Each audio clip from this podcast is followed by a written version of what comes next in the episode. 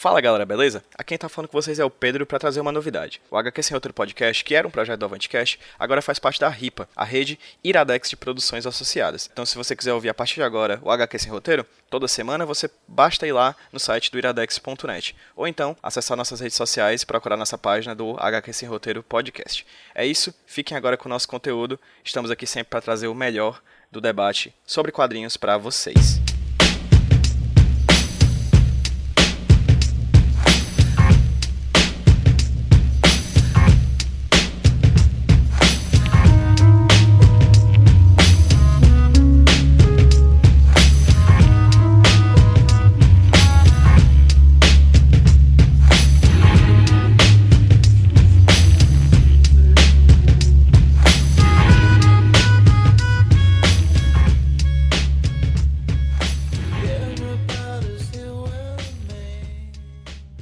Fala galera, beleza? Aqui quem tá falando com vocês é o Pedro do Avantcast, trazendo para vocês mais um HQ Sem Roteiro, o podcast semanal aqui da casa, aqui do avantcast.com.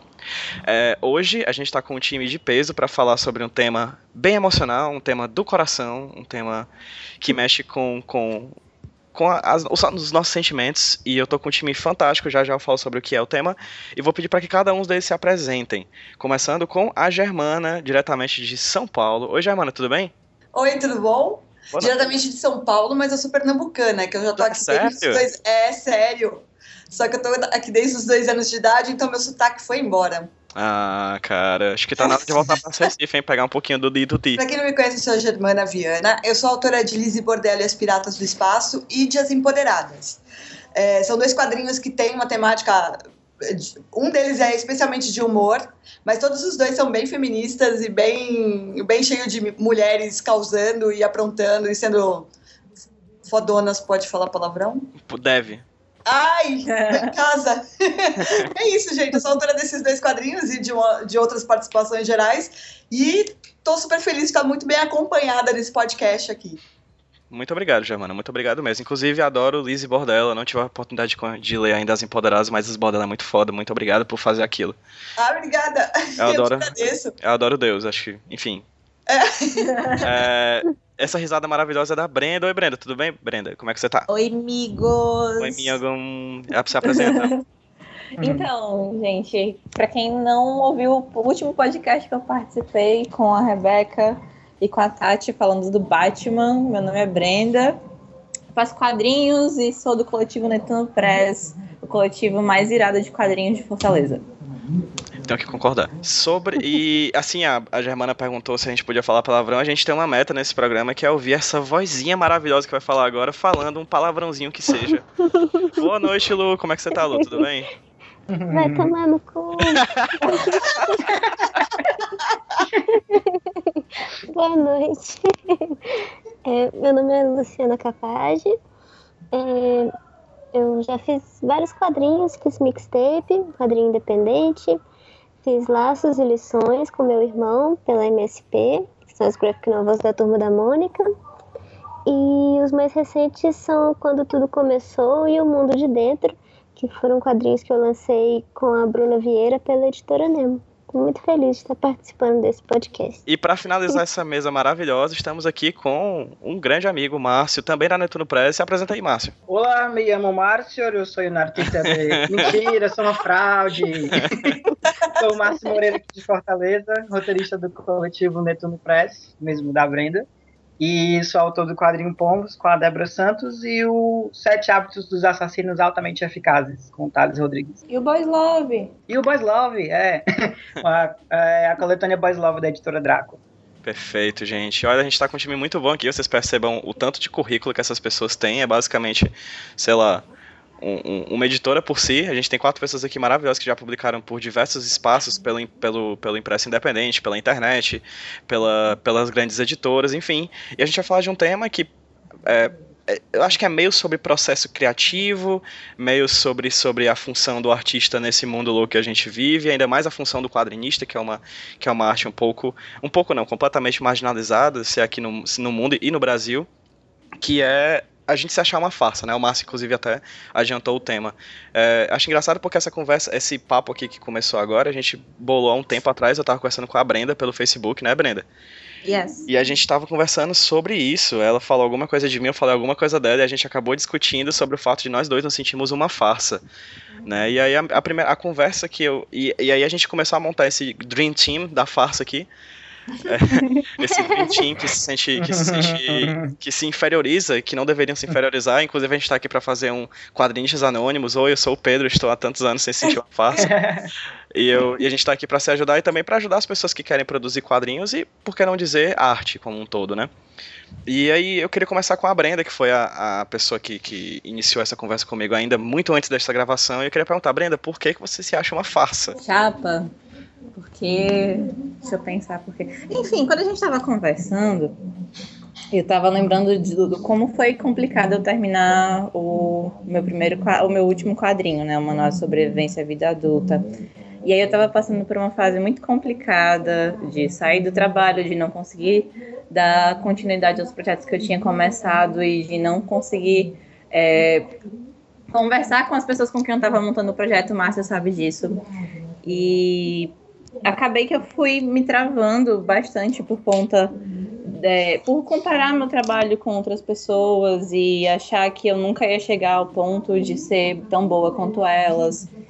E nesse processo, eu acabei vendo dois vídeos.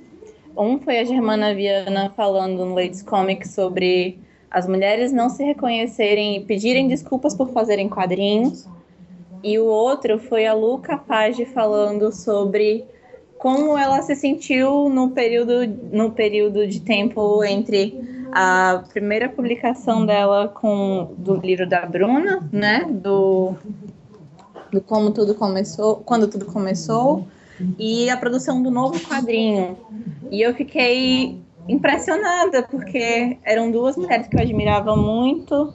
Uma falando so sobre como todas as mulheres se sentiam, todas as mulheres que fazem quadrinhos se sentiam menores por fazer quadrinhos, e uma outra mulher incrível que eu admirava pra caramba, falando que tinha que também teve um processo de, de duvidar do seu próprio trabalho. E aí eu fiquei é, eu fiquei impressionada e, fiquei repensando o que, que, eu poderia fazer, né?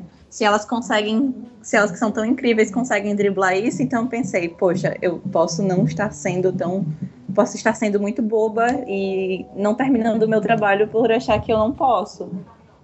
E aí foi assim que eu terminei uma sobrevivência à vida adulta, meninas. Muito obrigada por terem lançado esses vídeos na internet.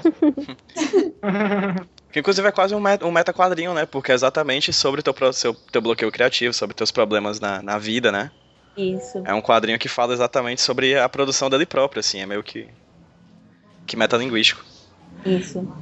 E aí a gente conversou sobre, sobre esse sentimento constante, né? De achar que tudo que a gente faz não tá bom e de que achar que a gente nunca vai conseguir chegar a sair de, do canto que a gente tá aí para lugar nenhum com quadrinho. Uhum. É, e duvidar da nossa própria capacidade mesmo de, de, produzir, porque o mercado é muito grande, porque, enfim, N fatores.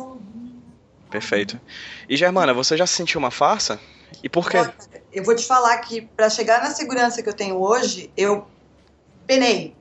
Porque eu posso dizer que eu demorei pelo menos uns 10 anos para começar a fazer meus próprios quadrinhos. Né? É, e isso é absurdo, porque eu vim do meio de quadrinhos. Eu, tô no meio, eu fui agente de artistas enviados por, é, que enviam material para os Estados Unidos. Eu fui assistente do Joe Prado por muito tempo.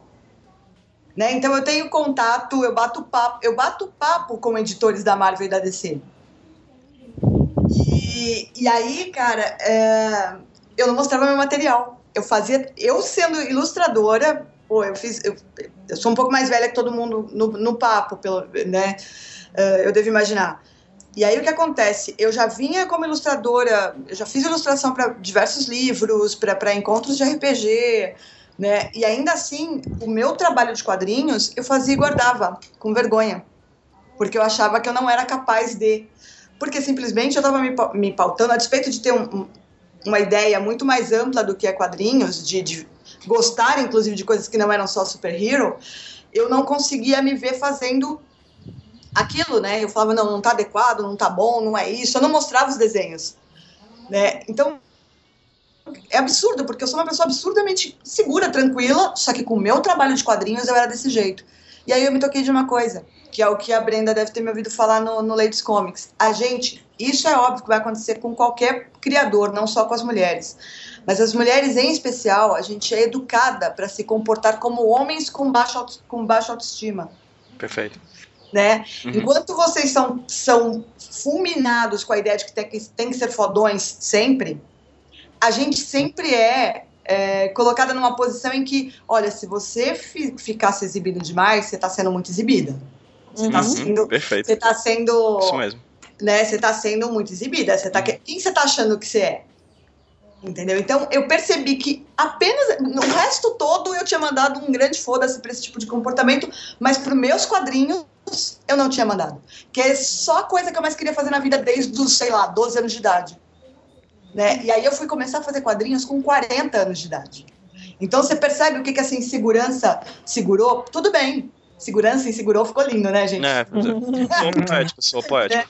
Mas então você percebe o, o, o que, que essa insegurança causou, cara? Um atraso de pelo menos 10 anos que eu já podia estar publicando, fazendo, trabalhando. Tudo bem, vai todo mundo virar pra mim e falar assim: ah, não, viu no momento certo, coisa linda. O caralho, se eu tivesse começado antes, eu tinha muito mais material, entendeu? Eu já tinha, saca? Eu já tinha feito muito mais coisa. E por isso que agora eu não me deixo mais cair nesse tipo de, de de questionamento, porque eu tenho noção que se tiver ruim, isso vai melhorar, porque, cara, a gente que trabalha com arte, a gente vai estar com 80, 90 anos de idade, a gente ainda vai estar melhorando, porque a cada desenho, a cada livro, a cada, a cada rascunho que você faz, você está melhorando. De fato.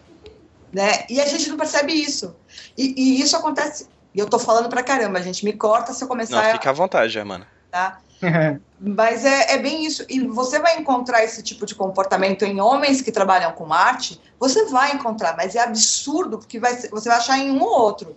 Agora, Sim. em mulher, cara, todas, todas. Você pega meninas formidáveis com um trabalho lindo, tipo a Cris Eiko. A Lu, quando a Lu começou a falar no, no Ladies Comics que ela que ela se sentiu uma farsa, eu quase corri da plateia para abraçar ela e falar: Para, não! Não pensa isso, você é maravilhosa, entendeu? Eu ficava assim, gente, como pode? Ela é muito foda, e olha o que ela tá falando ali, que vontade de abraçar essa menina e falar: Não fala isso, não fala. A gente foi educada para pensar assim, quebra isso.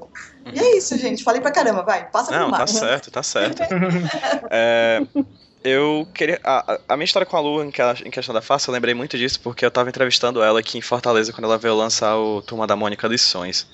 E eu tava entrevistando ela. É, ela falou muito nesse dia, inclusive, Lu. Você falou duas horas de entrevista, eu lembro muito bem disso, foi ótimo. é, e uma, uma vez ou outra eu falei, eu elogiei o teu trabalho e tu falou. Tu, eu lembro muito bem disso, tu dizendo, não, e não é nada disso, eu sou uma farsa.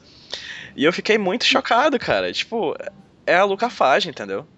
É a pessoa que fez o, o talvez os dois quadrinhos mais vendidos da, no mercado editorial do Brasil nos últimos anos. Exato. Entendeu? E aí eu queria te perguntar, Lu, por que você se sentiu uma farsa?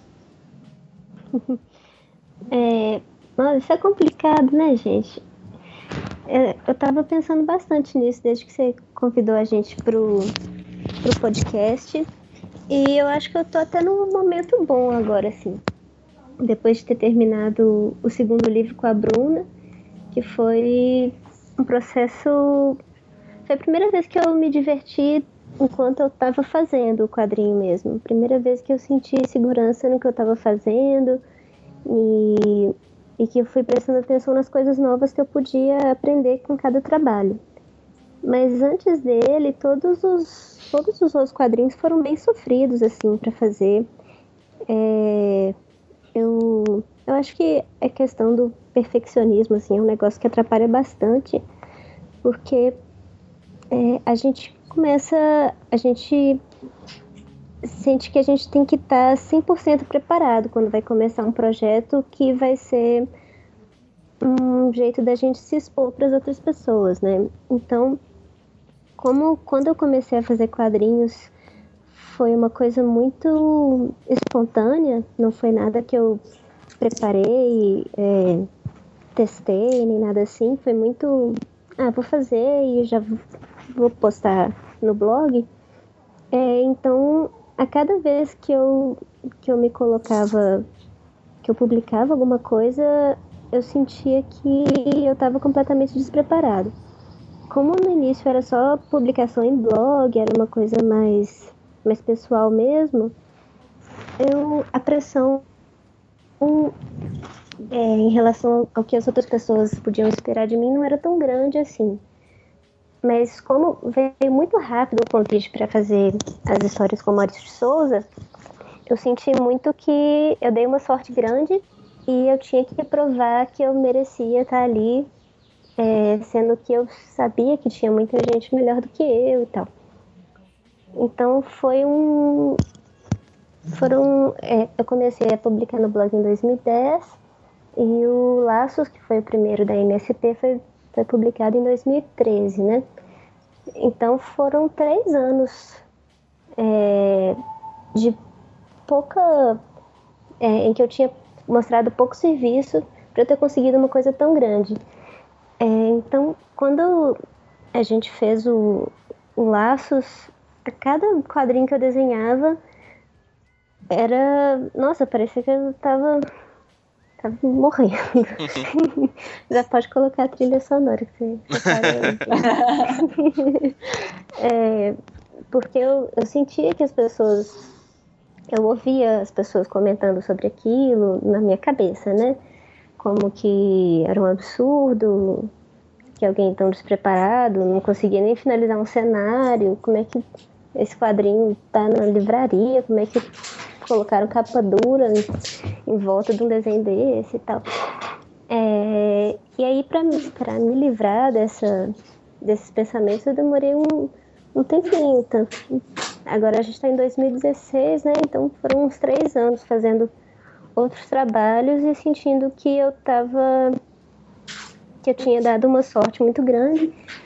É, eu, eu sei que eu dei sorte em vários vários aspectos, porque eu sei que da qualidade do trabalho de várias outras pessoas e que às vezes não tem um quadrinho publicado, que nem eu tenho, mas que tem um trabalho de muita qualidade. Então, é, eu sei a sorte que eu tive, mas agora eu acho que eu consigo reconhecer também que não, que não faltou esforço da minha parte, é, não faltou estudo, não faltou é, busca por qualidade.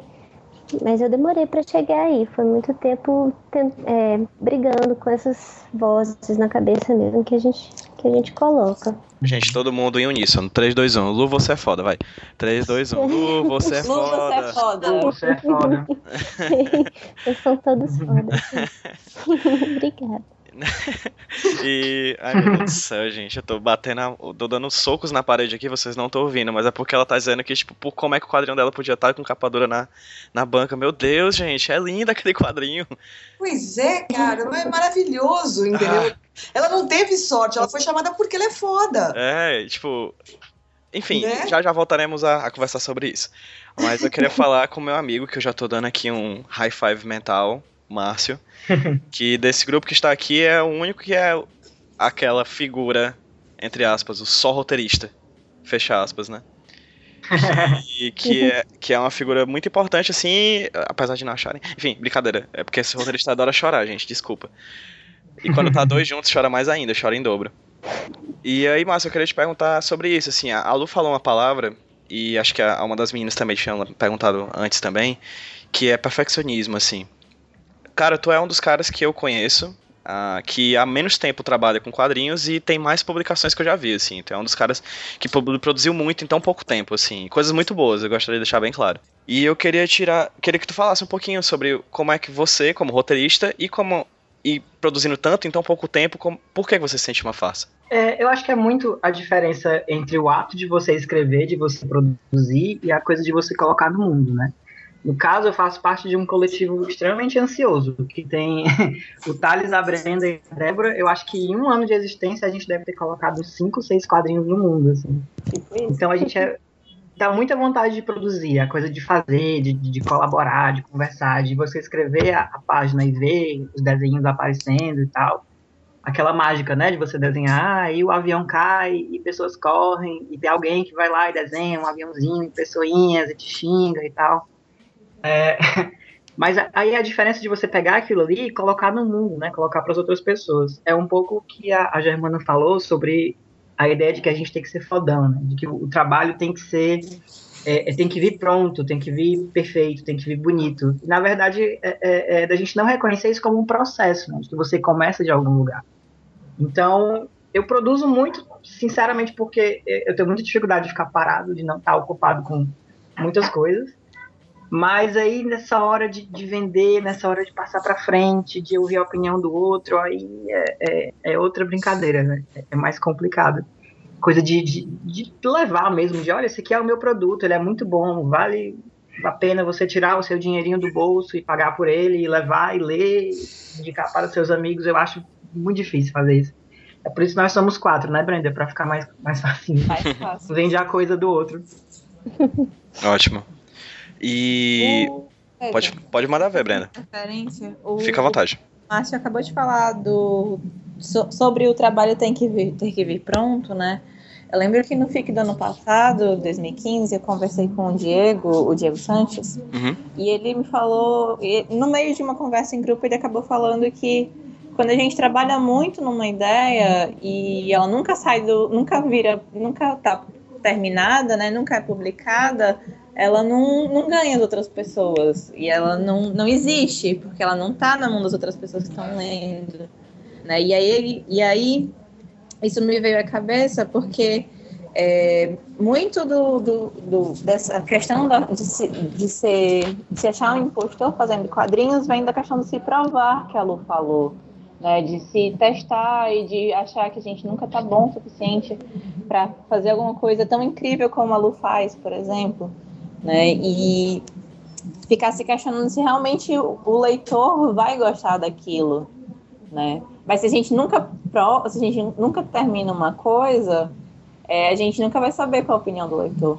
Perfeito. Sim. Acho que alguns de vocês aqui já devem ter tido a oportunidade de ter dado aula para outras pessoas seja de desenho, de cor, etc. Não sei, provavelmente assim. Se não, uma das coisas que é mais comum nas aulas, por exemplo, do que é onde eu dou aula, inclusive a Brenda já teve lá, é, uma das coisas mais difíceis de, de, de tirar da cabeça do, do, pessoal é essa ideia de que toda obra tem que ser obra de arte. Aparentemente uhum. existe essa ideia de que o produto ele deve ser uhum. o mais incrível de todos os tempos, né? E a gente sabe Basta analisar a produção de grandes artistas, assim. Eu acho que eu, como roteirista, talvez a pessoa, as pessoas que mais me vêm à mente quando eu penso nisso, ela é Alan Moore e Grant Morrison. E você pode Nossa. perceber que as obras deles não são, as últimas obras deles não são as melhores obras deles, né? Você percebe que existe um gráfico de, de cima para baixo, é quase um, um sei lá, um. Olha meu céu. Galera, desculpa. É esse cachorro se sente uma farsa também. É verdade. Olha, é esse... tá muito difícil, a cachorra tá latindo pra ela porque ela quer brincar. Então tá o caos. o cachorro, seu cachorro não é uma farsa, Germana. Minha cachorra, ela não acha que ela é uma farsa, tá? Ela, ela faz amizade com Rottweilers, entendeu? De fato, não é. O tamanho dela. sou da minha gata, mas só que neste momento ela está gritando com a gata. Desculpa, gente. Tudo bem, tudo bem. É, faz parte do, do, do mise-en-scène aqui. Então, uma das coisas que eu, que eu, que eu muito eu ouço muito isso, tipo, que as pessoas não produzem porque elas acham que sempre tem que produzir o que é melhor. E não vem, como o Márcio diz, um processo, né? E, uhum. cara, e aí eu queria perguntar para vocês uma coisa. Qual é o, o para vocês assim, do trabalho que vocês já publicaram? Qual é a importância que o, o feedback tem no trabalho de vocês. Eu digo não somente o feedback de pessoas dos iguais, né, das pessoas que estão ali no, vendendo, a pessoa, vendendo seu quadrinho na mesa ao lado numa, numa, numa convenção. Falo da, do público mesmo, do público em geral, assim. Eu queria começar pelo, pelo Márcio agora. Márcio, qual é a função, assim, o que, você sente com o feedback? Eu, eu acho que o feedback, a primeira coisa dele para mim é abrir um pouco é, é, a minha visão sobre a, a, a coisa que eu entreguei para o mundo, né? Que você acha que, que você tem lá o seu significado, que tem uma maneira certa de ler, mas é, é, muito comum de alguém ler o seu trabalho e ver outros significados, ver outras coisas que você não estava esperando, né, outras leituras. É, até de você desapegar um pouco mesmo dessa ideia de que tem um jeito certo de ler qualquer coisa. É, Para mim, é muito isso, é muito pensar de novo o que foi que eu escrevi, saber que, que a interpretação final não é minha, né? Depois que você termina a obra, você joga e outras pessoas que vão completar. E, e os erros também, né? O pessoal mais próximo, assim, sempre mostrar para os amigos tal, eles falam, ah, é tempo assim que eu faço quadrinho, acho que eu comecei no finalzinho de 2014, então sempre tem alguma coisa para aprender, né? Tipo, ah, não cabe 15 painéis nessa página e tal. Perfeito. Acho que é uma das coisas mais importantes, na verdade, o feedback, como o Márcio estava falando, deixa de ser seu filho e passa a ser o mundo, né? Então, me lembro até de uma vez que a gente estava no Sana com a Netuno e a gente tinha vendido um dos últimos exemplares do Octopus, uma zine que a gente fez logo no começo do coletivo, que tinham tipos diferentes de histórias, de narrativas. Pra quem é, chegou... Só uma coisa, para quem ocasionalmente não sabe, o Sana é uma, um maior evento de cultura uh, oriental, nerd, geek daqui de Fortaleza, certo? É só uma grande convenção com várias coisas e tem um espaço que era da Arte Tzali, né? Pode, desculpa, Breno, só, só explicando. Tranquilo.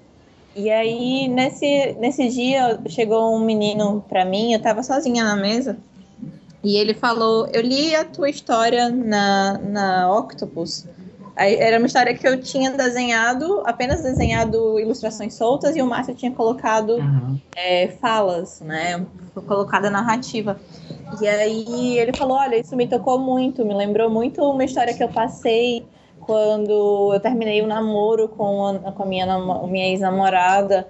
E eu me senti muito bem lendo aquele quadrinho e, e eu fiquei pensando, poxa, velho, uma coisa que eu e o Márcio fizemos sem pretensão nenhuma tocou esse cara uhum. de uma maneira extremamente profunda, sabe? Sim. E a gente, a gente realmente não sabe qual é o alcance que as nossas histórias vão, vão ter nas pessoas, mas quando elas chegam para falar como isso mudou o dia delas, ou deixou elas mais felizes, ou sei lá, fez elas pensarem sobre alguma coisa, isso dá uma sensação muito boa de que a gente fez um trabalho bacana. É bem isso mesmo que, que os dois disseram. É, eu, na verdade, até me surpreendi, assim, com a relação que eu tive com os primeiros feedbacks. Eu sempre achei que eu ia tomar como uma coisa muito pessoal, ficar muito envaidecida com elogios, ou então ficar chateada com alguma crítica negativa, mas acabou que eu sempre me coloquei muito por fora mesmo, assim, porque é, depois que o livro tá pronto, tá, tá impresso, aí ele é a respeito da relação das outras pessoas com ele mesmo. E é que nem a Brenda falou, as pessoas têm, têm acabam vivendo histórias lindas com, com os livros que a gente fez, e aí acho muito bonito quando eu, eu fico vendo isso de fora mesmo. Claro que se alguém faz alguma alguma crítica ou dá alguma sugestão que eu sinto que pode é, me ensinar bastante para eu poder fazer melhor no próximo livro, é claro que eu, que eu tomo nota disso e procuro melhorar. É, mas, mas realmente não, não me abala mais, assim, se alguém fala, só não gostei do livro, beleza, eu, eu, achava que isso iria me matar, mas isso realmente eu, eu, vejo muito de fora. Eu leio as, as resenhas bem como, como curiosidade mesmo, não como. Eu não tomo feedback como uma um, como um dever que eu tenho que fazer como, como profissional nem nada. Eu até é, se alguém fala mal de algum quadrinho que eu gosto, que não é meu, por exemplo, eu já fico mais brava, sabe? de um quadrinho meu. Aí eu vou lá e, e defendo. é mais por aí. Ó, eu, todo mundo meio que falou isso, uh, já falou o que tinha que ser dito, mas é, é bem isso. Eu acho que eu tive uma boa influência durante o colegial, eu nem sei se chama mais colegial hoje em dia, no ensino médio. É, eu tive uma professora de uhum. português que ela falou assim para mim, é, falou pra gente na sala de aula, na verdade tudo que você criar vai ter quem vai gostar e quem não vai gostar. Só que tem horas que quem não gostar é até uma, um elogio. Se tal pessoa gostar do teu material, você está fazendo alguma coisa errada. Faz sentido, faz todo sentido. Isso foi muito importante, mas eu achei que na hora que viesse a primeira crítica para o meu trabalho, eu ia acabar a segurança que eu tinha voltado a conquistar, que é, sim, desmoronar, entendeu? Não, cara, é como a Lu falou, a gente fica meio distante. Então, na hora que eu peguei aquela crítica, eu olhei assim, eu olhei tudo que a pessoa gostava, eu falei, não, ele não tem que gostar do meu material, meu material não é para ele. Uhum. Né? Meu material não é para ele. E outra coisa muito linda foi que eu comecei a fazer quadrinhos, porque eu gosto de quadrinhos e eu me divirto com isso e tal. E uma vez eu tive um, um, Eu não gosto de falar feedback, porque eu sempre acho que feedback é. Bequinho é, né? Eu entendi, entendi. É. eu e minhas. É, então, é a primeira vez que eu tive um retorno legal foi uma pessoa chegou para mim, uma, uma moça trans, e ela virou para mim e por causa de uma personagem minha ela chegou e falou assim: Olha, eu comecei a me aceitar melhor. É, porque a tua personagem, ela não força barra, ela não é uma super top model tal, ela é uma pessoa. E, e essa menina trans ela falou assim: é porque eu, por, por X motivos eu não posso tomar X hormônios e eu continuo musculosa, blá blá blá tal. Ela deu os motivos dela.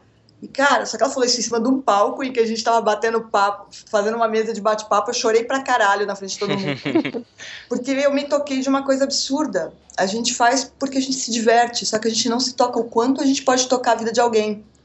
E, meu, eu faço humor, entendeu? O, o meu ou humor ou, ou super-herói, né? Ou as histórias, as histórias que eu faço são as mais brainless possível, elas têm um certo conteúdo, mas é basicamente o humor ou pancadaria, entendeu? E aí a pessoa enxergou ali algo que eu coloquei que para mim é normal, porque eu me divirto com isso, só que eu toquei a vida dela. E ter, ter noção disso foi um troço assim muito poderoso. É muito assustador a princípio, mas depois é muito é muito legal, é muito bacana. E aí, cara, qualquer crítica que venha, quando chega, quando eu meço pelo retorno das pessoas que agradecem o que eu faço, porque eu coloquei, sei lá, uma super-heroína gorda, ou porque eu coloquei uma menina trans, ou porque eu coloquei uma garota que é gay, mas tá, tá de boas ela ser gay, sabe? Coisas que não deveriam ser nem questionadas em 2016, deveriam ser coisas já, né, normais. Porra, né? 2016, caramba, século 21, né? Não tem carro que voe e as pessoas ainda são babacas, sabe? E aí, quando as pessoas me dão esse retorno, é um troço assim, é muito gratificante. É, aí você fala, putz, eu ganhei. Além de me divertir com a coisa, eu ganhei um. um eu ganhei um, um, um, sei lá, um motivador que é, é um troço além do que eu poderia esperar. Isso me faz lembrar de uma coisa. A maioria das mulheres que eu conheci e conheço que fazem quadrinhos, né, as meninas da minha idade, 20 e poucos anos, que estão começando agora, elas se inspiram em outras mulheres que fazem quadrinhos, porque na maioria das vezes é, o sentimento de, de, não fazer algo bom vem de caras que já reprovaram o material. É. E aí, eu, e aí a gente tem esse reforço de não achar que é tão boa porque, sei lá, não faz igual um trabalho igual a, a fulano, ciclano e beltrano, mas quando a gente vai para, quando a gente tá num círculo, um círculo de mulheres ou de pessoas que, que são historicamente marginalizadas, a gente percebe o quanto nosso trabalho pode ser, pode falar com elas. Né? É. Brenda, eu ia aproveitar, eu vou aproveitar exatamente esse gancho que tu levantou, levantou porque era uma pergunta que eu ia fazer, inclusive, para as mulheres que estão aqui na, no bate-papo. Acredito eu que, a, que o sentimento de sentir uma farsa, claro, como a Germana muito bem pontuou no começo do papo, é um sentimento que perpassa independente de gênero, mas como numa sociedade machista que a gente vive, homofóbica, racista, etc., é, é impossível desvincular a, o sentimento de sentir uma farsa também com a questão de gênero. É impossível. Né? Acho que está tudo é. muito bem interligado. E aí eu queria perguntar para vocês é, como a Brenda inclusive pontuou isso, como esse ciclo de produção feminino que está cada vez mais forte aqui no Brasil está fazendo com que de certa forma mude a mentalidade da produção feminina. Se é que está mudando, acredito que sim. Se é que está mudando, e como é que vocês estão sentindo que esse grupo de mulheres que estão produzindo quadrinhos no Brasil está modificando a produção nacional de quadrinhos, principalmente para mulheres? Eu tenho ressalvas, na verdade, sabe? Sim.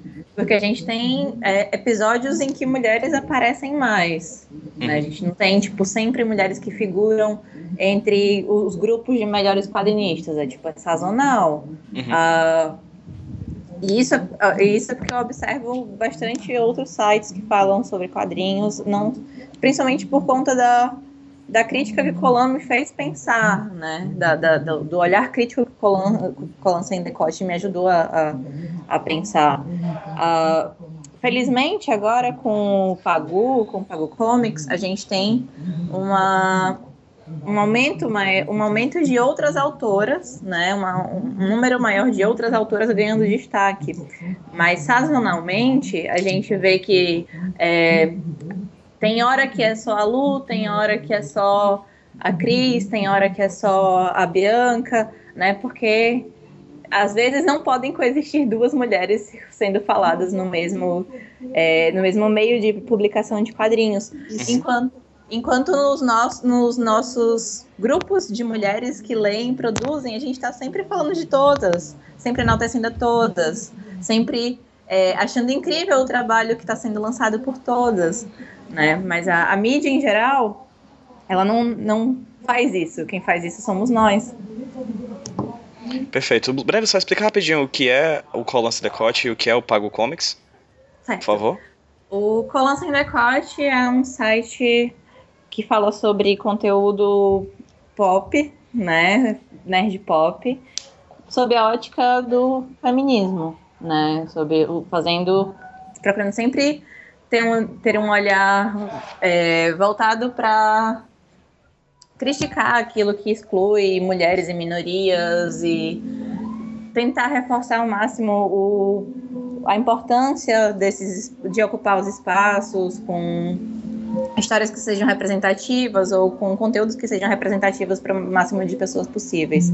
E o Pago Comics, que a Germana faz parte e que eu colaborei com com a coloração, o que aliás, que eu vou colaborar com a coloração do próximo Raoli, é um selo de quadrinhos que é da editora Cândido, né, Germana? Isso. que tá colocando mulheres para escrever histórias muito legais que em determinado momento se interligam e isso é um spoiler? Pode. Não, não é spoiler, não. O que ela tá falando é, é real. É. A, gente, a gente vai ser a Marta no Brasil, vocês não estão sabendo. Olha só. o universo compartilhado do Apago Comics. É, a gente vai ser a Marta no Brasil. Vai começar com mulheres, o futuro é feminino. Mas a ideia é isso que a Brenda falou: é, é, são vários grupos de mulheres, é, várias histórias criadas por mulheres que vão, vão se interligar uma hora, são universos compartilhados, e é um selo só de mulheres. é, é, foi pensado pela Ana Recalde, autora de Belladonna, né? E ela é a nossa editora-chefe, que eu até brinco com ela que ela é a nossa Nick Fury. Ela reuniu todas as Avengers mulheres da, da do rolê para É.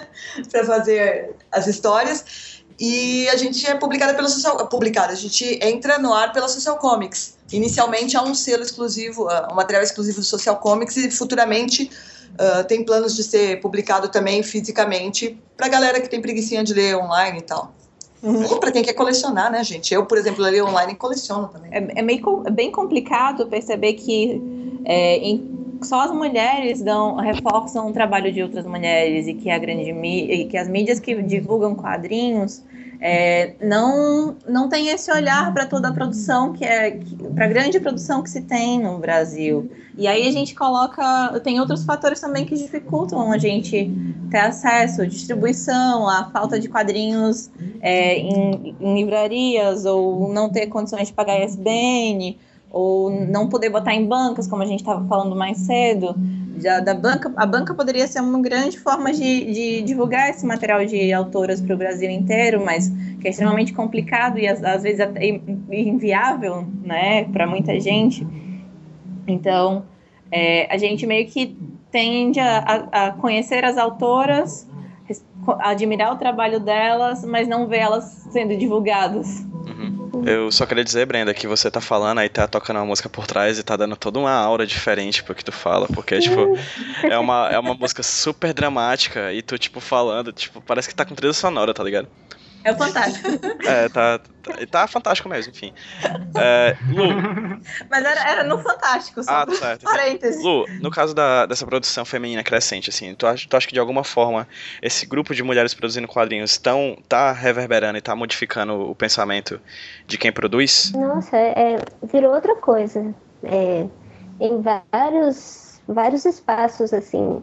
Porque quando a gente faz quadrinhos, a gente trabalha em vários espaços, né? A gente trabalha em casa produzindo e consumindo quadrinhos, lendo resenhas, é, e trabalha fora indo às editoras, conversar com editores, depois indo a eventos e vender. E tendo esse, esse apoio das outras, das outras mulheres, é, acabou que transformou o mundo dos quadrinhos em uma coisa muito mais acolhedora pra gente. Eu sinto isso muito em evento. É, antes eu tinha um frio na barriga enorme, assim, pra ir em evento. A, a gente sabe como é que é, né? Toda a relação com, com os caras que fazem quadrinhos, os caras, caras que compram quadrinhos, como que eles olham pro seu quadrinho, como que eles olham pra você. É sempre... É, a gente sabe como é que é. É, e agora tendo, tendo um número de quadrinistas muito maior do que tinha há 5, 6 anos atrás, quando eu comecei, já não virou mais uma coisa ameaçadora ir a um evento, assim, eu sabia que, que eu tinha amigas lá, mesmo que eu não conhecesse muitas das meninas ainda, só acompanhasse o trabalho online, é, eu sabia que eu tinha alguém ali em quem me apoiar. É, e isso é, a gente vai percebendo aos poucos, né? É, eu lembro que a primeira vez que eu senti é, difer essa diferença acontecendo foi é, porque antes de começar a viver mais nesse mundo de quadrinhos, assim, eu tinha pouca referência de, de que tipo de histórias cabia de se, contar, de se contar em, uma, em um quadrinho, né? Eu achava. Eu, eu conhecia histórias de super-heróis, conhecia a Turma da Mônica, alguns mangás. É, e quando eu comecei a ter vontade de contar histórias em quadrinhos, eu achava que o que eu tinha para contar não cabia. É, é, os sentimentos sobre os quais eu queria falar, é, o tipo de relacionamento. Eu achava que não cabia ali, eu ia ter que procurar uma outra linguagem. E aí, quando eu fui descobrindo o trabalho de outras mulheres, que eu fui percebendo que dava para contar de tudo, assim. É, é a questão da representatividade mesmo, né? A gente se enxergar em outras histórias e e isso dá aquele conforto e, e abertura para a gente falar da gente mesmo também. É, mas é bem por aí mesmo, eu fui me sentindo mais acolhida em, em outros lugares e fui percebendo que eu não estava sozinha também nessa sensação toda, né? Todas as outras meninas com quem eu, eu convivi desde o começo sentiram também essa diferença que você está falando. É, existe uma coisa muito perversa nesse, nesse destaque só para uma de vez em quando, né? É muito perverso porque você fala assim, olha, eu estou falando de mulher, tá aqui, eu estou falando da Brenda, eu estou falando, não, estou falando de, vai, uh, da Lua, eu estou falando da Germana, né? Então é muito perverso quando você só destaca uma. O que acontece é que a Lua ela, ela, também acha perverso. A Lua, concorda. Ela achou perverso, tá vendo? Ela é. ficou ofendida. Achou isso uma cachorrada. Ela quer que falem dela também. É, falar só da lua, entendeu? Ó, Oi. A lua, a lua pinta. É, você tá brincando? Eles elas duas destruíram uma lata de um, um vidrinho de nanquim aqui em casa. Eu cheguei em casa, ela tava. Eu descobri que a gata tava no meio porque tinha patinhas pretas na cabeça da cachorra. é, é uma maravilha. Mas enfim, eu tava falando dessa perversidade que é você ter uma imprensa especializada que destaca uma ou outra de tempos em tempos, como uma justificativa do tipo, não, mas a gente sempre falou de mulheres. Só que você não tá falando do todo. Né? Uhum. Por exemplo, uh, eu sempre cito uma situação. Oh, amor, tira a lua daqui, por favor. Boa, vai. Eu sempre cito uma situação que foi quando a Trina Robbins veio para o Brasil. Ela, ela veio em 2015 e fei, rolou um encontro maravilhoso no Centro Cultural São Paulo com inúmeras quadrinistas uh, de, de todo o Brasil. Uhum. Tava a Ana Killer, a Chris Petter, eu, a Camila Torrano, a Aline Lemos também, né? Tava é, uma quantidade de mulheres. A Gabi Love Love 6, é. Love, Love Isso, 6. exatamente. Tava também, a, a Gabi Masson tava lá, tava a Tomo B. Então, quer dizer, só que você via, não tinha ninguém da imprensa especializada. Uhum. Se fosse o Crumb, que tem a mesma importância que a Trina uhum. Robbins, aquilo seria uma fila absurda. Uhum. Então, essa falta de, de, divulgação é um troço que a gente sempre sofreu. Só que o que aconteceu? Com a internet, aconteceu isso que a Lu comentou. A gente, sem querer, foi formando uma tribo. Então, mesmo que você não conheça intimamente as minas, quando você chega no evento agora, você sabe que você vai encontrar amigas que você fala com elas pela internet. Você não vai chegar lá no meio de um monte de cara e você vai ficar lá de boas tal. Tudo bem, eu cresci numa rua de meninos, eu sei me importar entre caras. Eu sou às vezes mais cara do que os caras. Mas uma menina tímida vai ficar super insegura de entrar. Entendeu? E aí você chega, agora você tem certeza que você vai encontrar amigas. E aí acontece um lance muito legal. Uma vez eu vi uma entrevista com o Tony Bennett e ele falou assim: olha que, que lindo, né? Um senhorzinho de 80 anos na época falando assim: eu adoro a internet porque ela fez o gosto voltar pro povo. Não se é mais imposto um gosto por uma imprensa ou por uma empresa. Perfeito. Você vai lá e procura sua música, o seu iPod, ou, na época ele estava falando de iPod, o seu iPod ou a sua seleção musical é montada por você. Então, o que acontece com a internet com a gente é exatamente isso. A imprensa não faz barulho, a gente está fazendo para todo mundo. Aqui tem mais nome, está puxando, aqui não tem. Aqui tem mais ou menos razoável, está puxando todo mundo. Virou um lance que é muito legal e a gente quebrou outro paradigma aí. Que é o lance que todo mundo fala, ah, mulher não sabe trabalhar junto. Caralho, a gente trabalha muito bem junto e ainda se ajuda todo mundo, entendeu? Não tem competição. Tem uma colaboração absurda e a gente sentiu esse clima muito no Ladies Comics. Assim, todo mundo se abraçando e todo mundo se levando, porque a colaboração era muito maior, não, tinha, não rolou competição em dia algum. Isso era a coisa mais linda. Isso, e, Germana, essa é até uma coisa que tu tava falando de competição, é uma coisa que eu tava pensando. É meio que só uma reprodução de, de, de, um, de um modelo de, de abordagem de um relacionamento feminino que é do mundo, que acaba colocando o quadrinho também, que é criar uma competição entre mulheres, né? É, na verdade, é um comportamento que é muito, é muito enaltecido entre os caras, Uhum. Porque, coitados de vocês, a educação de vocês também não é legal. Ah. É que eu, eu tenho que ser fodão. É. Entendeu? E para ser fodão eu tenho que matar o próximo. E aí vocês para poder vocês terminam descarregando, né, reproduzindo essa, essa, esse comportamento em mulheres e algumas compram essa merda, entendeu? Uhum. Algumas vão reproduzir esse comportamento, mas no geral não é esse o comportamento que a mulher vai ter. Ela no geral ela vai abraçar todo mundo, e vamos levar todo mundo junto. Uhum. Isso culturalmente é um troço que funciona. Não, eu não estou falando, ah, homens são assim, mulheres são assado. Não, não estou falando isso, mas a real é que a gente não é esse bicho com, competitivo que foi vendido. A real é que sogras não brigam com noras. Minha sogra, cara, ela me mima. Eu chego na casa dela para visitar, tem comida para mim, não tem para meu marido. Isso é livro, entendeu? É piadinha de mau gosto que algum tio do pavê fez e que foi ficando, porque esse uhum. cara tinha alcance. Daí esse cara te alcança e aí foi se reproduzindo. E aí algumas mulheres compraram essa ideia babaca, compraram. Infelizmente, você vai ver, inclusive no meio feminista, você vai ter gente que vai ser competitiva uma com a outra. Mas, no geral, cara, a grande maioria, todo mundo virou uma tribo. Uhum. E o fato que tem internet, de eu enxergar que tem a Lu em Belo Horizonte, da Lu me enxergar aqui em São Paulo, de enxergar a Brenda aí no Nordeste, quer dizer, eu, sabe, é um troço que ficou, é, é muito rico, porque uma vai levando a, a uma da mão para a outra e vai levando, e isso assim, a internet é, é absurdamente favorável para a gente nesse sentido.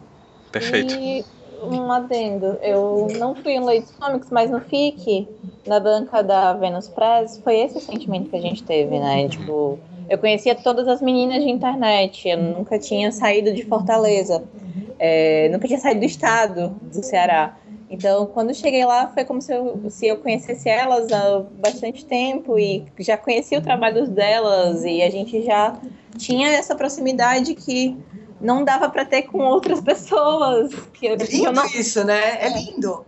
Era bonito mesmo. Você, você via, tipo, as meninas revezando para ficar chamando a galera para conhecer o, o stand né? Hum. Tipo, foi, foi, era uma coisa muito, era uma energia muito boa. Márcio, é, a Jamana falou de uma, de uma coisa um pouco macro, assim, de um grupo de meninas do Brasil inteiro. Eu queria falar, falar de uma coisa um pouco menos, um pouco micro, certo? Que é a criação uhum. de um uhum. coletivo. Como a criação de um coletivo influencia, influencia a deixar de lado essa caráter da, da farsa, da, da... Porque é uma coisa que a gente nem pontuou desde o começo, eu acho que vale a pena pontuar, é porque a farsa tem muito também de autodepreciação, né? É, é, tudo vinculado à autodepreciação, à insegurança, ao desconhecimento do próprio potencial, ou mesmo conhecimento do próprio potencial, mas, tipo, não, não, não se valorizar o suficiente, ou coisa do gênero, enfim. São várias questões em torno dessa questão de se achar uma face. E eu queria perguntar pro Márcio, não sei de quem foi a ideia de criar o Coletivo Netuno, pode até falar um breve histórico rapidinho, de como a, a, criação de. E as outras meninas também, caso queiram falar sobre suas experiências com o coletivo, caso tenham sido feito parte, fiquem à vontade. É, sobre como criar um coletivo ajuda a deixar de lado esse sentimento de se sentir uma farsa.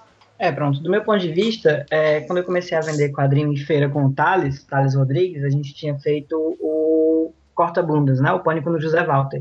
Que foi um projeto que ele fez como TCC da faculdade, e eu ajudei a editar, e a gente fez uma campanha no Catarse e tal. Então, o que era assinando o quadrinho pra gente aqui em Fortaleza, né? Eu conheci o Thales, o Thales me conhecia, pronto. Aí a gente começou a ir em feira, começou a vender o livro em evento e tal, teve uma repercussão bacana. E a gente logo começou a, a, se juntar com esse grupo das meninas, né, que estava se formando aqui. Era o coletivo Menina, que a, a Brenda fazia parte, a Débora fazia parte. E a gente achava legal é, é, essa coisa de elas serem mais organizadas, né, enquanto grupo. E, como tu falou, da, de, de colocar as outras para cima, né? então, quando a gente se juntou, foi um pouco isso. Foi para ter uma identidade mais forte nos eventos, para a gente se organizar como um grupo e para um ir ajudando o outro nas deficiências, né? Por exemplo, eu fazia o projeto gráfico dos quadrinhos dos meninos, e aí a Brenda já faz um monte de coisa de cor pra gente, a Brenda coloriu pombos, tá colorindo agora uma Annabelle 3, e cada um fazendo a sua parte, a gente consegue somar e, alcançar qualidade de produto e ideias maiores do que qualquer um sozinho, né? E a gente está sempre lá para ajudar com layout, para tirar dúvida, para experimentar, para pegar do feedback é, é, criar mesmo uma unidade, né? Um corpo. Cada um é um bracinho, é um grande megazord, assim. Uh, ao mesmo tempo que a gente estava se ajudando, né? E aí eu vou, vou, vai vir a história com o, menor violino do mundo. É, Cadê a música do Fantástico triste aí? Não tá tocando? É, não tem mais.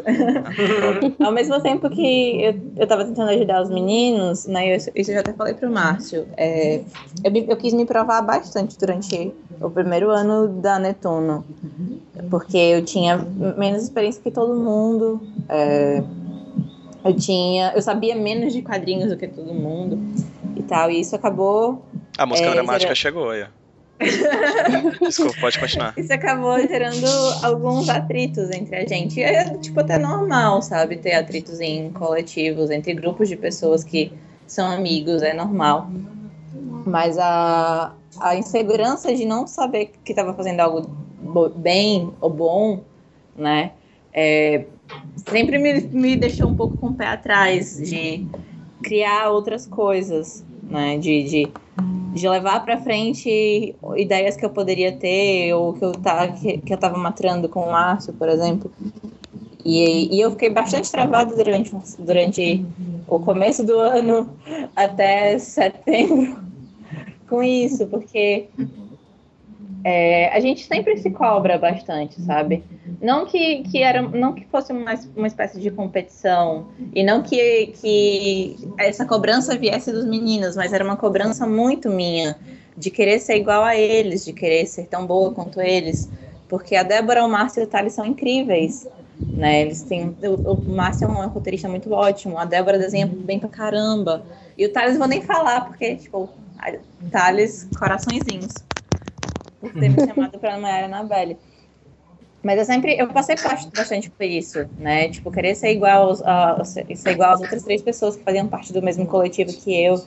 E isso só passou um pouco depois que eu terminei o quadrinho e conversei com o Márcio sobre isso. E depois conversei contigo, Pedro, e vi os vídeos da Germana e da Lu e tal. Porque é um sentimento comum, né? Em algum momento da vida, todo mundo se sente meio que menor ou inferior dentro do grupo por, sei lá, não ter a maturidade suficiente para entender que tudo faz parte do seu processo, né, do seu processo de aprendizado, do seu processo de crescimento. E agora é mais fácil compreender que é, o, o que eu vou saber de quadrinhos ou o que eu vou fazer de quadrinhos vai vir com o que eu for lendo, o que eu for vivenciando com eles e fazendo parte desse Megazord que o Marcos comentou, né? Mas até o ano passado foi eu tinha muito ansiedade de querer fazer para me para mostrar o quanto eu era boa que nem eles. Enquanto isso, todo mundo por dentro morrendo de medo, achando que não estava fazendo nada direito e aprendendo cada HQ Mix de melhor colorista, né? É, cara. É, olha lá. É, a gente tem, a gente tem vencedor de HQ Mix aqui, né, cara? Pois é. Estou olhando pra fotinha da Luciana aqui, só pra constar. Sim, sim, sim. É, eu queria perguntar pra Lu, exato, agora. Já que falamos de vencedor de HQ Mix, vamos à fonte, né? É, Lu, tu tinha falado do perfeccionismo, assim. Tu pode explorar um pouquinho mais, tipo, qual, qual a grande questão do perfeccionismo relacionada a se sentir uma farsa? Tipo, o que é que o perfeccionismo traz para ti? De bom e de ruim, será que traz alguma coisa de boa? É, as duas palavras, perfeccionismo e farsa, elas andam bem juntas assim para mim, é, porque é, enquanto eu estou buscando a primeira é, e não alcançando, eu estou sentindo que eu estou sendo uma farsa. Uhum. é, o, eu sempre fui assim muito perfeccionista, em, desde pequena eu eu sou assim. Eu lembro de antes considerar isso uma vantagem é, porque sempre me ajudava a fazer as coisas o melhor que eu podia. Eu nunca entendi o que, que era fazer uma coisa pelas coxas, assim, por muito tempo da minha vida. Desculpa o barulho. A cachorra conseguiu pegar a porquinha que faz barulho. Deixa eu te sumir com isso. melhor melhor personagem coadjuvante do, de todos os É. tempos. Pouquinho. ela, ela ganhou um bichinho que você aperta e faz oink, oink, e ela tava. Continua, Lu, desculpa. Eu só gostei. Vocês querem que eu repita? Ou Não, fica à vontade, continuar? manda ver. Isso vai ficar na edição final, eu não vou tirar nem a pau. Isso aí vai. Não tem nem. Eu vou nem editar, nem se preocupe, vai estar dentro isso aí. É bem por aí, assim, eu, eu achava que era uma coisa que me ajudava a alcançar bom resu- bons resultados, né? Ah, mas à medida que você vai, é, vamos dizer, produzindo uma coisa atrás da outra, você vai se cobrando para fazer melhor do que a primeira. E à medida que isso vai acontecendo, o processo vai ficando mais doloroso. Então foi, foi uma construção assim de vida mesmo, sendo perfeccionista até chegar ao ponto em, em que isso só me frustrava, É, principalmente nesse momento em que eu entrei num, mundo que era novo para mim, né, que era o do quadrinho e que eu me senti entrando sem querer, né, porque eu estava formando em outra coisa, jornalismo, não tinha um plano é, de construir uma carreira com quadrinho nem nada. Fui entrando sem querer e, e me cobrando. É um momento de desabafo. Assim. A gente tá aqui todo mundo pra chorar no ombro um do Mas- outro, nem se preocupa. É isso aí. É, e isso é bom, né? Quando vocês estavam falando de coletivo, eu percebi que, que eu não, até hoje eu não fiz nenhum quadrinho sozinha, assim. E então eu acho que eu só consegui fazer quadrinhos porque eu pude é, que eu pude contar com outras pessoas mesmo. Quando é, o pessoal aqui de BH fez o coletivo Pandemônio em 2011, aí tava lá o meu irmão, eu, o Damasceno e o Garrocho, Daniel Werneck, Daniel Lima e o Riotti, e um foi dando força pro outro e assim, conhecendo bem algumas dessas pessoas desse coletivo, eu sei que esse sentimento de farsa era uma coisa compartilhada, mas ver o outro vencendo isso era uma coisa que estimulava bastante. O perfeccionismo também é um problema pra vocês ou não? Vai lá, Márcia. Sempre é, né? O ele tava conversando comigo, né, é, antes quando da, daqui do papo, começa- perfeccionismo era um problema pesado, né? Nossa, em tudo. Antes de começar a fazer quadrinho, eu escrevia, e aí era que nem a Germana, eu escrevia muito no ensino médio, no colégio, e ficava tudo guardado, né? Ficava tudo escondido. Até que quando começou é, a faculdade, aí vem a história da lei, né? Que você está fazendo um- uma coisa artística, uma coisa pessoal, você não sabe direito é, é, se tá bom, se para onde é que vai aquilo. Aí quando você arruma o, o, entre aspas, né? O, o rumo da vida, sei lá, o, o, emprego, aí você vai deixando para trás, né? Eu, pelo menos, eu deixei de escrever um bom tempo, e até hoje em dia, assim, a, a, o peso da, das palavras, das coisas. Hoje em dia eu sou pago para escrever, eu trabalho num, num lugar aqui de Fortaleza fazendo roteiro de jogo, mas eu ainda fico meio assim, de dizer que eu sou escritor, sabe? Como, como Uhum. se não tivesse permissão para falar essas coisas. Como Entendo. se fosse uma palavra muito pesada, tipo, o que que... Eu não sou o Paulo Coelho, né? Será que eu posso dizer que eu sou... Ainda bem que você não é amigo. Isso. É. a, é a sorte do dia e o azar do dia ao mesmo tempo. Eu não sou É. o Paulo Coelho. Eu podia ter a conta bancária do Paulo Coelho, pelo menos, né? Pois é, aí seria legal. Pois é, só, só um castelo. Um castelo só. Que... Pra quê, né? Não pensei nem mais do que isso. Entre nós tem aquela dificuldade, né, pra quem não desenha, que você desenha e você mostra assim, ah, olha o meu desenho, e a pessoa olha na hora e fala e tal. E o, o, o escritor não, ele fala, olha o meu texto, a pessoa olha, tem tipo três páginas, ah, tá bom, daqui a pouco É. olhada. É, se fosse pelo menos um textão no Facebook, né? Só pra finalizar, gente, a última pergunta. É, eu queria saber, cada um aqui. Ai, não sei se está se sentindo menos farsa, eu tô me sentindo. E aí eu queria perguntar pra vocês uma coisa, assim. Pra você. a- a- o se sentir farsa tem muito a ver também com essa com a insegurança e ele acaba meio que, como a gente falou aqui várias vezes, pontuou várias vezes, travando a gente, travando nosso processo criativo. Né? E aí eu queria perguntar para começando com a Lu, é, eu queria perguntar para vocês como é que qual- qual- quais são os, os, as- os métodos, as metodologias que vocês utilizam para driblar esse sentimento de trava que o que o que a insegurança, que o sentimento de se sentir uma farsa traz. Agora, quando o Márcio estava falando, eu estava pensando muito. Pensando, pensando não, ele falou literalmente isso. É, sobre, o, sobre o peso, né? Que é você poder falar, eu sou isso, ou então essa situação em que você vai, uma pessoa vai pagar pelo que você está fazendo. É, então, o que eu falei mesmo, de ter um desenho publicado dentro de uma capa dura, essas coisas que são. Esses, esses. Quando a gente coloca o objetivo de chegar nesses lugares, né, de ser merecedor desses lugares, eu acho que isso é, é bem cruel, assim. A gente toma pra gente uma coisa que a gente não escolheu, né? É, eu acho que a gente se colocar essa responsabilidade de chegar nesses lugares, né? De receber esse prêmio, de receber esse título, de receber essa posição, é, é uma coisa cruel, porque são, são posições abstratas, assim, que não é a gente que está se colocando é, espontaneamente, né? Isso é colocado para a gente. E aí a gente acaba não prestando atenção no processo, que é o que a gente está falando aqui. E o processo é a única coisa no final das contas. Essas outras coisas são, são muito abstratas, são muito. É, é, são abstratas mesmo. Então, o que me ajuda realmente é prestar atenção no processo, é respirar, é sentar é, para desenhar e e curtir aquilo, tentar curtir mesmo, tentar aprender com aquilo. É uma coisa que eu faço muito é meditar antes de, de desenhar, alongar um pouco, tentar mais ficar mais presente do que focada no resultado.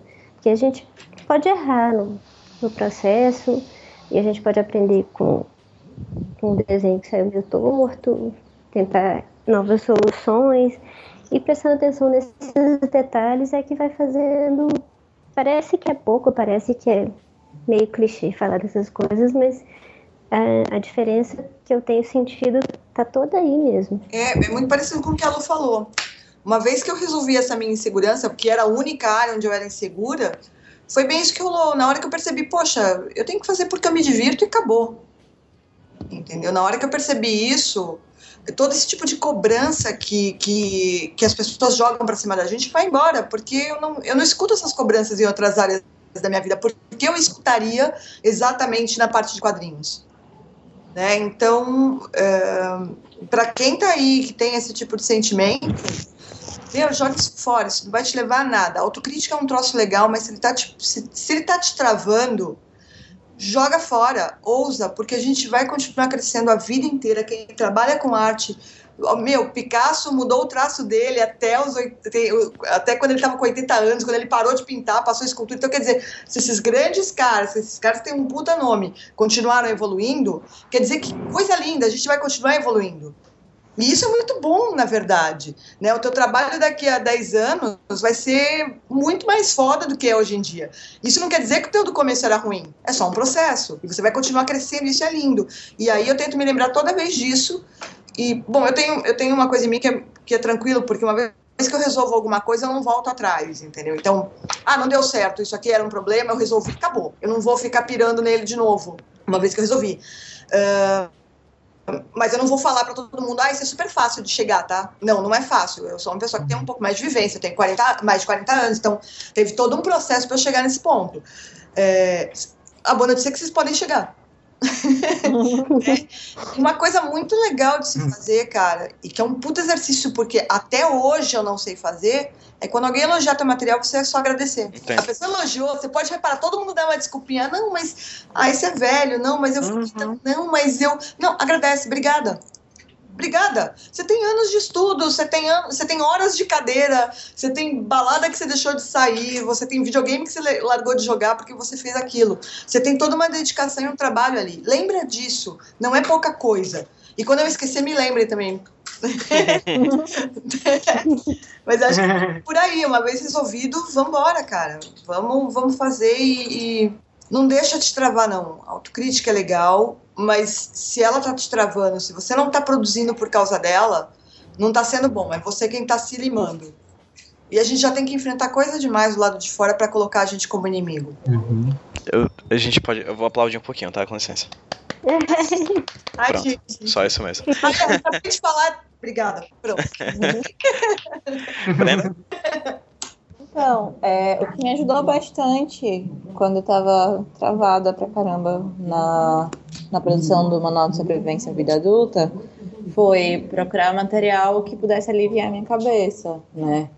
Vídeos, é, eu assisti muita animação, assisti Steven Universo, que é a melhor coisa da vida, assisti bastante desenho, li bastante material autoral, li os quadrinhos, reli os quadrinhos da Lu, é, reli quadrinhos que eu gostava pra caramba para tentar ver que soluções eu poderia é, tirar daquele material que pudesse me ajudar a pensar também no meu, né?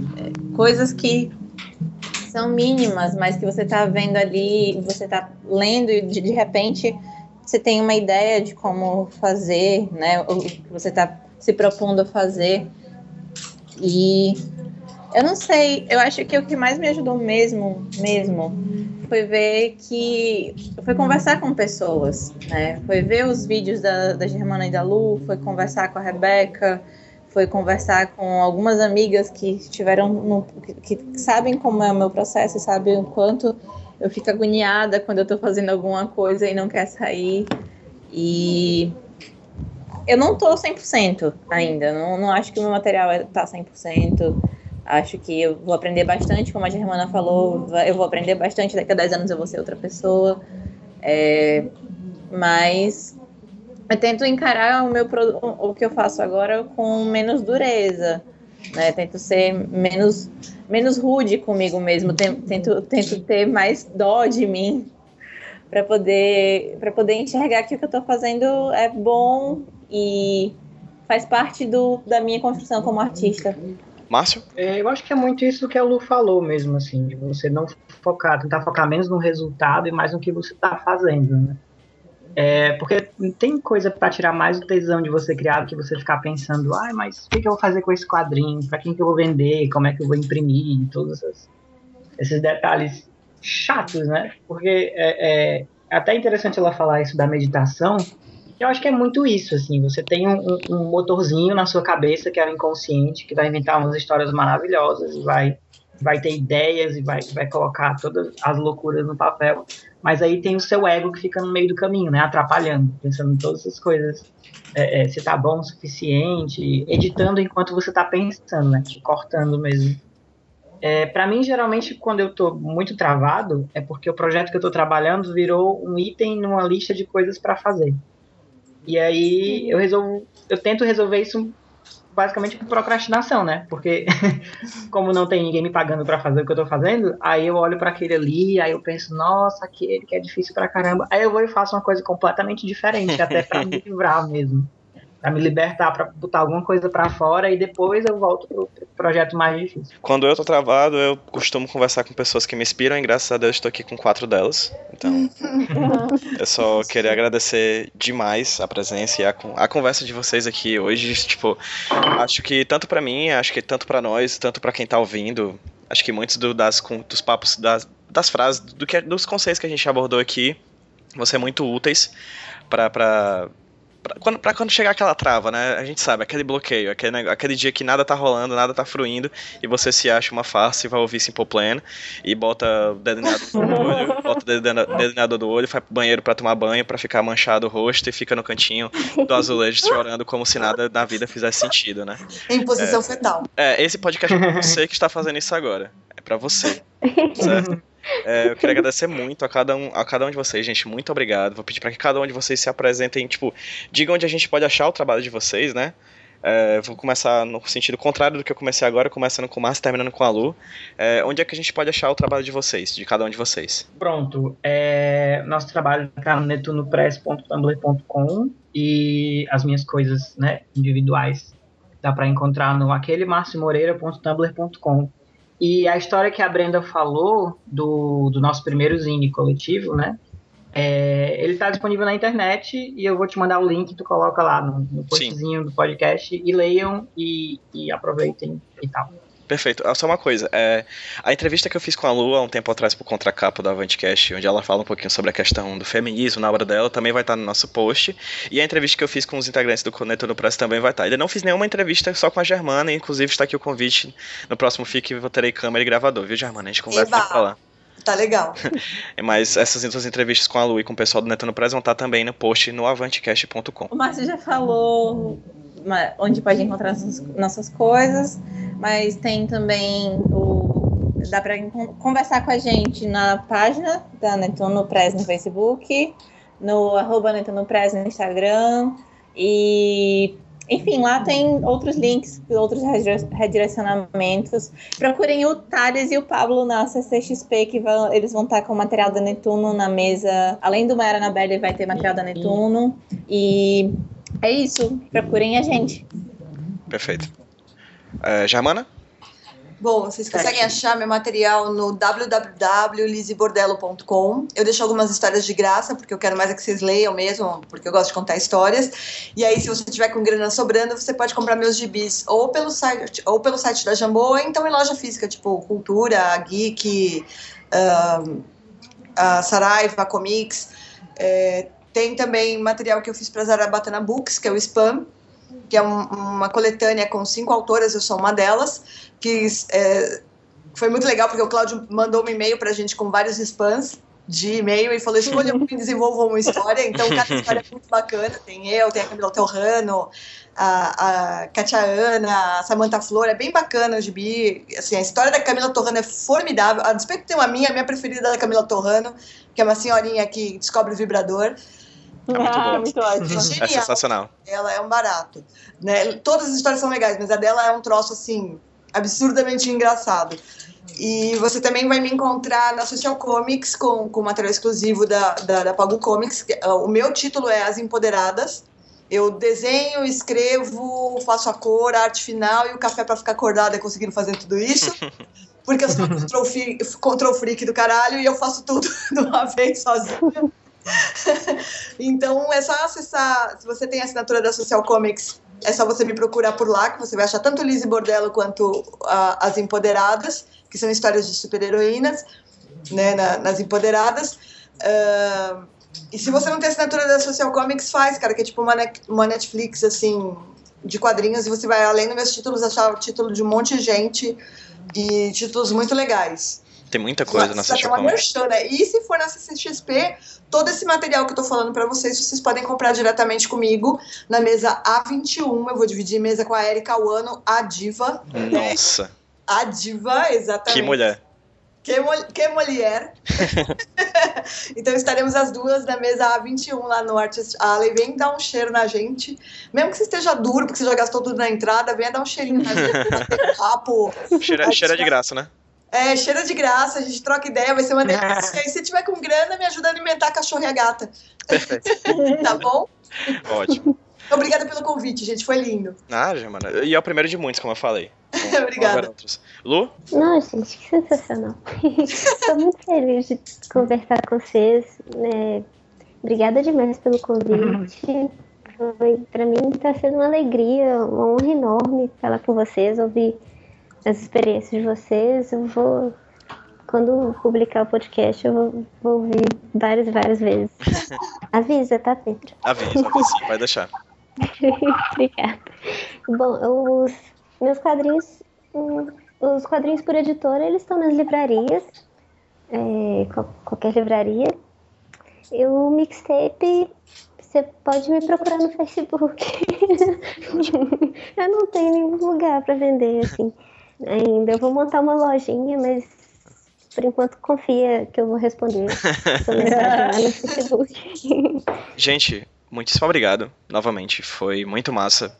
Acho que todos nós, eu não sei, eu, eu tô me sentindo muito melhor, assim, eu tô tô me sentindo com muito mais, tipo, conhecimento de, de pessoas que eu admiro tanto, pessoas que eu gosto tanto do trabalho, seja com, seja com quadrinhos, seja na vida, seja com o mercado de trabalho, seja com questões ideológicas, políticas, enfim, vocês são foda, certo? vocês são realmente muito bons no que vocês fazem.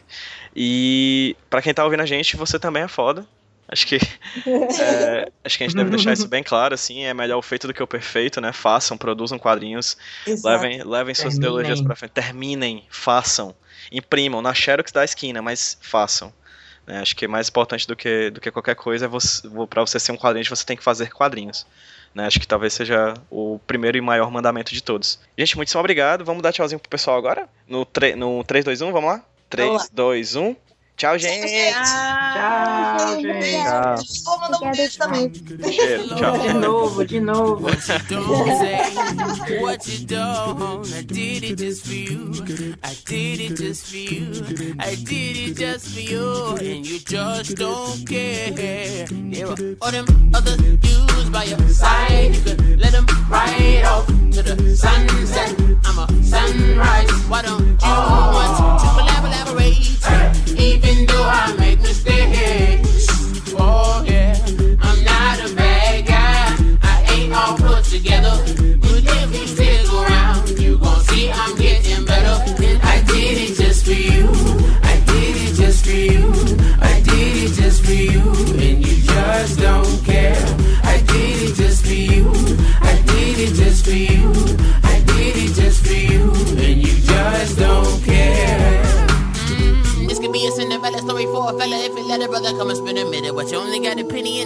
My lovers. Bet if I get something worth a penny, I can invest and I'll be the best investment you ever made. I'm invested, but you don't care. It's interesting that you don't care, but you care about some less interesting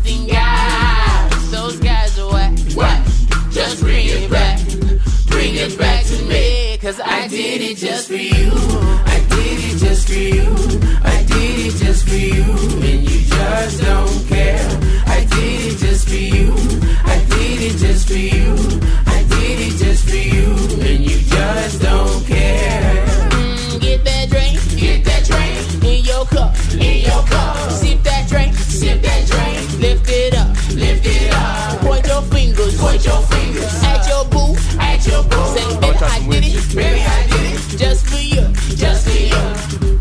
If you got a minute, can you spend it on me? On me, on me. Gotta get in before I blow up and I got money. Cause you know I'm gon' get it. Go get it, go get it. Yeah, you know I'm gon' get it. Go get it, go get it.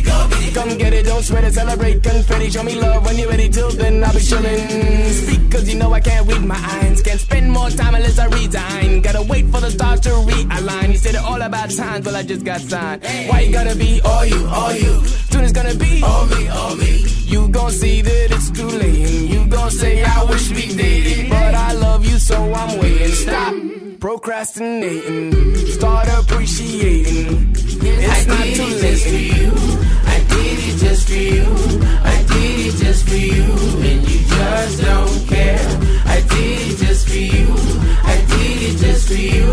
I did it just for you. And you just don't